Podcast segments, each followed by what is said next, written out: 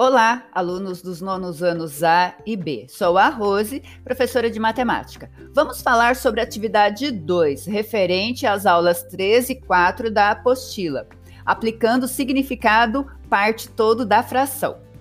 Vimos que fração é a representação de algo que, que não temos inteiro, como, por exemplo, a metade de uma maçã, que posso representar por um meio, 1 sobre 2. Hoje vamos entender o conceito de fração equivalente, irredutível e fração como quociente. Fração equivalente. Frações equivalentes são as frações que representam a mesma parte do todo. Exemplo: um meio, três sextos, seis dozeavos. Se você prestar atenção nessas frações, o numerador, que é o número de cima da fração, representa exatamente a metade do todo do denominador da parte de baixo da fração.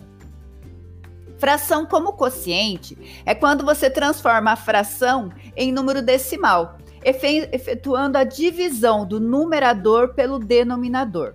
Exemplos: se eu tiver 1 meio, 1 sobre 2, e eu dividir 1 por 2, eu vou encontrar o número decimal 0,5. Se eu pegar a fração 5 meios, 5 sobre 2, e dividir 5 por 2, eu vou encontrar o número decimal 2,5. E por último, fração irredutível é quando você não consegue mais simplificar uma fração. Por exemplo, se eu tiver a fração 1 meio, eu não consigo mais simplificar, ela já está irredutível. Não existe um número que eu divida em cima, o numerador e denominador, ao mesmo tempo para tornar mais simples. Não tem. E um outro exemplo seria a fração 5 onzeavos. Né? O 5 eu só consigo dividir pelo 5, né, exceto 1, e o 11 eu só consigo dividir pelo 11. Então, essa fração é uma fração irredutível. Se você ainda estiver com dúvidas sobre essa aula, poderá rever a aula no repositório do Centro de Mídias ou enviar uma mensagem para mim no chat do Centro de Mídias.